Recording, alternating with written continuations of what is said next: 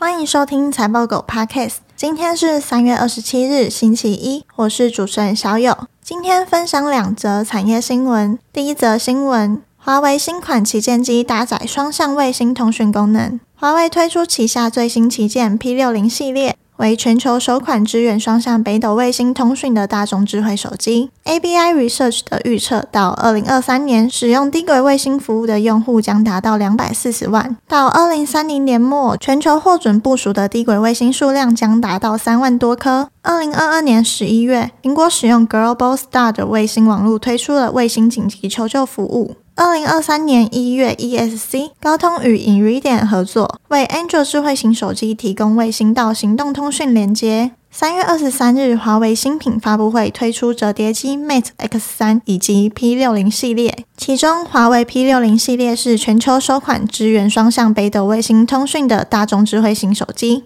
这将会促进智慧型手机搭载卫星通讯功能的普及。ABI Research 表示。卫星到行动通讯服务在未来几年将聚焦于专门的应用领域。二零二三年和可能的二零二四年将属于被用来激发消费者兴趣的时期。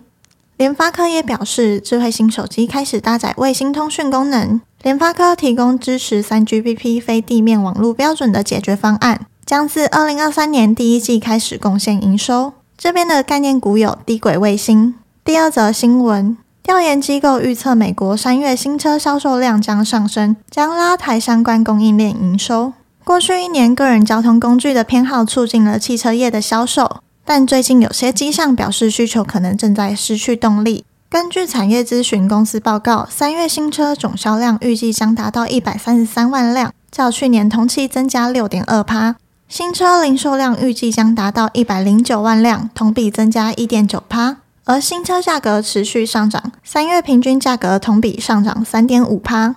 LMC Automotive 全球预测总裁指出，虽然银行业和整体经济出现一些警告讯号，但全球汽车销量的前景较前一个月增加了二十万辆，比二零二二年增加六点二趴。预计供应中断情形将继续缓解，零售商汽车销量的前景正在改善，但总体而言，供应仍然受到限制。这有助于使获利能力高于历史水平。